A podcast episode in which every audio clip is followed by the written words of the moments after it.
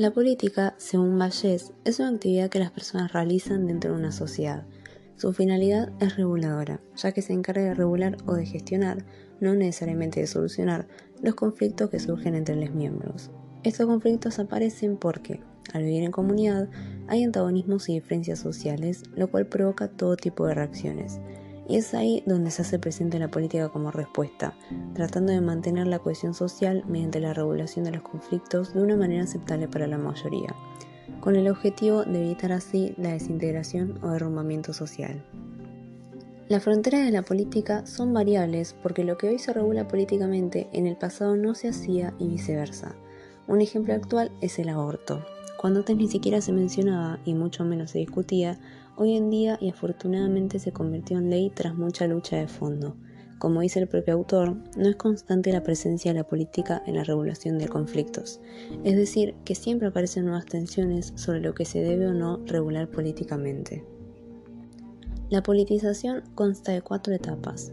En la primera, las personas se identifican y son conscientes de una desigualdad. En la segunda, los colectivos implicados expresan sus demandas y plantean propuestas. En la tercera, se genera una movilización apoyando a los colectivos. Y finalmente, en la cuarta, el conflicto que era privado pasa a ser una cuestión pública. El poder puede definirse a partir de dos perspectivas. Por un lado, el poder como un recurso disponible que trata de tener el poder, el cual está en manos de personas, grupos, clases e instituciones. Estos se apoderan del poder y por consiguiente lo administran e imponen. Un ejemplo es la fuerza policial. Por otro lado, el poder como resultado de una relación donde el poder no se tiene, sino que se trata de aprovechar la situación cuando se presenta. Es decir, y citando, es el control de determinados recursos o capacidades el que sitúa a algunos actores en situaciones estratégicamente más ventajosas que a otros y les confiere más poder. O, en sentido contrario, de una situación ventajosa se usa un acceso más fácil a los recursos necesarios para reforzar la propia posición. Para continuar con el ejemplo del aborto, en 2018 el sector celeste salió ganando hasta que en el 2020 se aprovechó la mayoría de votos y el sector verde salió victorioso.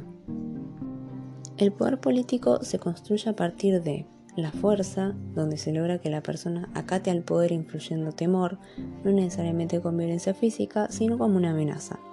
También de la influencia que persuade y convence a otros por medio de la propaganda y la organización que tal camino o decisión es la mejor o peor.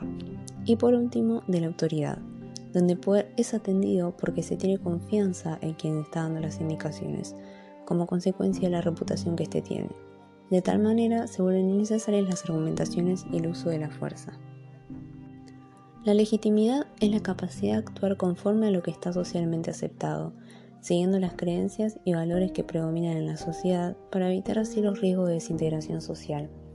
Se espera que las personas acepten las propuestas o decisiones tomadas sin necesidad de recurrir a la violencia, aunque siempre se tiene presente la posibilidad de hacerlo. Insisto con el caso del aborto, el cual fue legítimo despenalizarlo y legalizarlo en el 2020, ya que la mayoría de la población argentina se posicionó a favor. Es decir, como el sector verde predominaba en la sociedad, la decisión fue legítima. Otro ejemplo, pero más reciente, es el decreto para la realización de documentos no binarios.